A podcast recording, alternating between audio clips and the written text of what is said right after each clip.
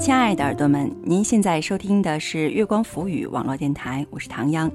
今天和大家一起分享的文章叫做《你不是不优秀，而是太着急》，文施小主。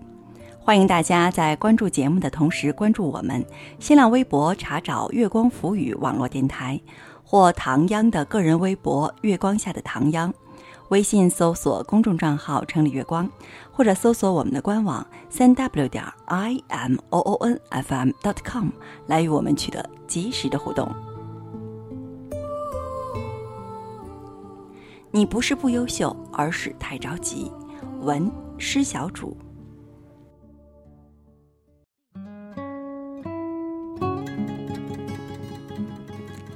闺蜜柚子研究生毕业后参加工作。一次闲聊，他忽然问我：“小诗，你说我是不是很失败？昨天发季度奖金，觉得自己还蛮厉害，谁知道上网一查才发现，我根本就达不到贴吧里标注的混得还可以的及格线。”柚子把手机放在我面前，只见搜索栏里一行关键词：“月薪五千，属不属于低工资？”他继续抱怨。前两天看热搜，有个热门话题叫“一个人是否优秀的标志”。那个表格里标注了各个年龄段你该有的存款，而二十七岁那一栏里写的是本科毕业五年应存款三十万。别说三十万，我连十万都拿不出来。为了达到及格线和成功的标志，柚子想尽办法赚钱。不知什么时候开始，他的朋友圈变成了刷屏的微商广告。周末兼职去教英文，晚上还要做三个小时直播。没有同学聚餐，没有同事聚会，没有时间恋爱，没有时间看书，甚至连看场电影的时间都没有。几个月下来，柚子疲惫不堪，白天无精打采，被部门领导批评，晚上焦虑恐慌，整夜整夜的失眠。前段时间，因为身体超负荷的透支，柚子患上严重的偏头痛。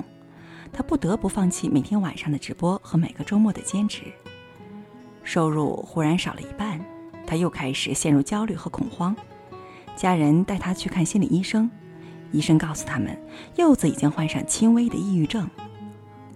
在大家眼里，柚子一直是个非常优秀的女孩，成绩优秀，学历也高，长相漂亮，幽默聪明。大好的青春年华本应该丰富多彩。月薪五千虽比不了北上广这样的一线城市，但在任何一个地级市都不能算低收入。况且他所在的上市公司实力雄厚，只要他一步一个脚印，不断积累经验，善加学习，升职加薪只是早晚的事。但他过于浮躁，在那些并不适用于每个人的数据和指标上纠缠，却忘了自己的方向和道路，却忘了刚开始慢一点，是为了能后来居上，冲线而过。生活就像拔萝卜和拧罐头盖子，你会发现，前面百分之九十九的时间，萝卜和罐头盖儿看上去都是纹丝不动的，在最后一秒才会破土和松动。如果中间你沉不住气，急于求成，那结果一定是铁锹铲起萝卜带一嘴泥，摔碎罐子吃一嘴玻璃。有时候你不是不优秀，而是太着急了。日出在黑夜和寒风之后。美食在火候和功夫之后，好的东西着急不得。表弟从初中就开始学书法，和他同班的有个学书法天赋极高的男生，连教他的老师都称他是少有的书法神童。高二没毕业，这个男生凭借连续三年在省级书法比赛中获奖，成为当地最年轻的省书协会员。而表弟只刚刚有了申请参加市县级书法协会的资格，他们参加同一届高考，报了同一所大学的艺术特长生。有次我专程去看表弟，顺便也邀请那个男生一起吃个便饭。饭桌上，表弟稍显木讷，那个男生搭着他的肩膀说：“你就是太老实，那些老教授的思想早就落后了，全班就你们几个当成圣旨。”他转过头跟我说。小师姐，你这傻表弟，小时候就这样。有次他问老师怎么写好字，老师给了他本《怀仁集圣教序》，说临五年帖再说。这家伙还真听了，到现在还在临。前几天他又去找教授，说自己临了五年王羲之了，接下来想提高该怎么走。教授给了他一本十七帖，让他再临五年，他又照做了。你说，你就是写过王羲之又能怎么样？趁着年轻，赶快出名捞钱才是正事儿。表弟只是傻笑。大学毕业后，表弟留校读研。研究生毕业那天，他邀请我去看他们院系的毕业书法展。我问他最近在干什么，他说：“改临闽南宫找教授请教，去美术馆看展。”我开玩笑地说：“研究生都毕业了，你那市级书法协会的会员证该领了吧？”他说：“小师姐，你是有多不关心我？我已经加入中国书法家协会了。”我几乎惊讶的说不出话来。我这个又笨又呆的表弟已经是国家级的会员了。他拉我到他参展的两幅书法作品前，一幅行书，一幅草书，二王书法，清迈超绝。我才意识到，原来眼前这个傻小子早已非池中之物。而另外那个原本应该更高成就的男生，大学毕业后无心临帖，搞了一些形式大于内容的博眼球作品，数次参加国展都一无所获。至今止步省级会员。天赋更多的时候像是一颗流星，在夜空中一闪而过，往往不能长久。即便聪慧如王献之，也要墨染十八口大水缸，大师基本功，根本没有所谓的一蹴而就、一步登天。你唯有沉下心绪，认真勤勉，戒骄戒躁，才能有朝一日出类拔萃，一鸣惊人。木心先生在《从前慢》里说。大家诚诚恳恳，说一句是一句，做任何事不都是这样的道理吗？踏踏实实做一件是一件，你不要着急。曾经有个写公众号的女孩抱怨：“我花了这么大心血写的文章，他们为什么不看，反而转发那些肤浅的文章？”他已经是坐拥十几万粉丝的作者，各方面都堪称优秀，不过是因为一篇文章的阅读量低迷，整个人就不淡定了。其实大可不必，姑娘，你要知道，就连大诗人陆游也不是一出手就写出《游山西村》这样的千古绝唱，他的背后是辉煌五十卷的《渭南文集》和九千一百三十八首诗歌。陈忠实写了八十多部报告文学，加上几十部短篇，才有了《白鹿原》的创作。马尔克斯创作《百年孤独》，花费了十数年心血。动画片《悬崖上的金鱼姬》中，为了展示一群水母从海底浮上来的十二秒动画，宫崎骏画了一千六百一十三张画稿。获得奥斯卡最佳短片的《玉》只有短短六分钟。皮克斯团队为了呈现最佳的视觉效果，整整打磨了三年的时间。不要因为一篇文章无人欣赏就着急难耐，抱怨别人不懂你。与其抱怨事无伯乐，不如再接再厉，笔耕不辍。证明自己是一匹千里良驹，你不要着急。我们与世无求，与人无争，只求相聚在一起，相守在一起，各自做力所能及的事。你心羡钱钟书、杨绛二先生豁达从容的爱情，自己私下却寻而不得。你可知这份宠辱不惊、沉心如水的境界背后，是半个世纪的风雨同行。伟大的爱情不只是片刻的温存缱绻。更能经得住时间的磨练，你不要着急。电影《摔跤吧，爸爸》中，辛格在训练吉塔时告诫他：沉住气，要让你的对手先着急起来，等他露出破绽，你的机会就来了。最后一场比赛，吉塔对战摔跤名将安吉丽娜，在落后对方五分的情况下，吉塔不急不躁，先迈了一个破绽，一个迂回，从背后抱住安吉丽娜，使出一记过肩摔。在比赛结束前一秒完成了惊天逆转。你会发现，在我们身边总会有这么一群人，他们往往亮相时惊艳众人，退场时却一片狼藉。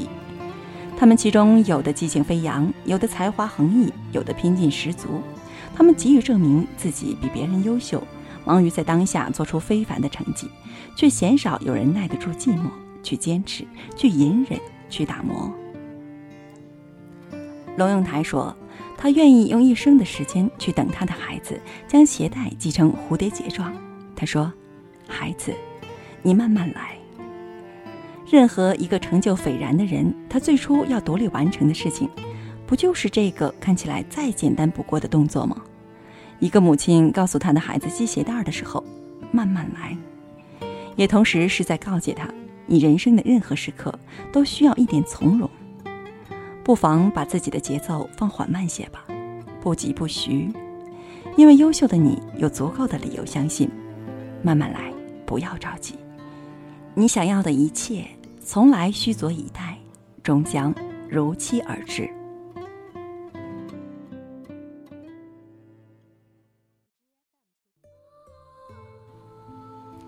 亲爱的耳朵们，您现在收听的是月光浮语网络电台，我是唐央。刚刚和大家一起分享的文章叫做《你不是不优秀，而是太着急》，文施小主。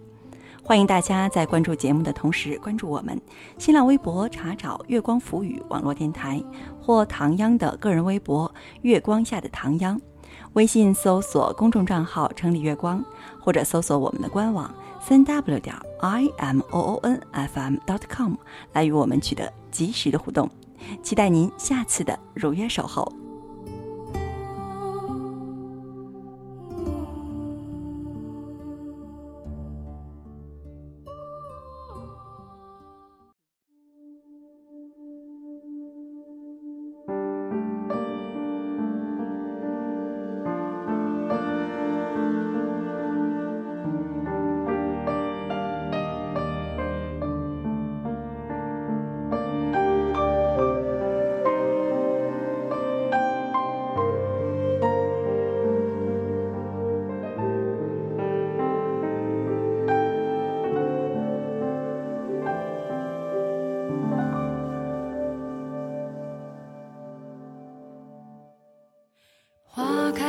是酒酿成了微甜，人在梦外之梦，雪化成了青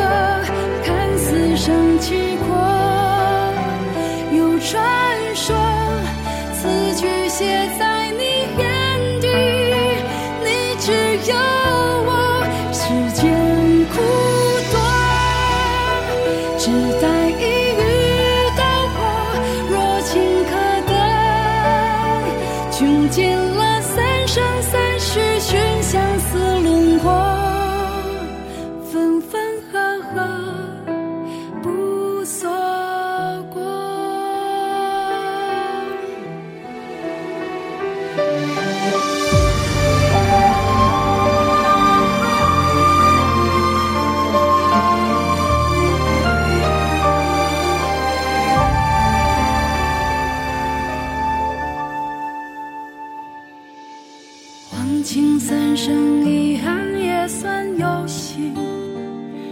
昆仑雪化成风，泪变千年玄冰。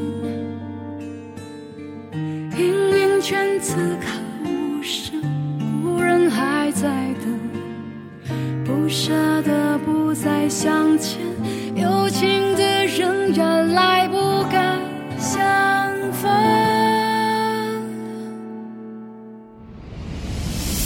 桃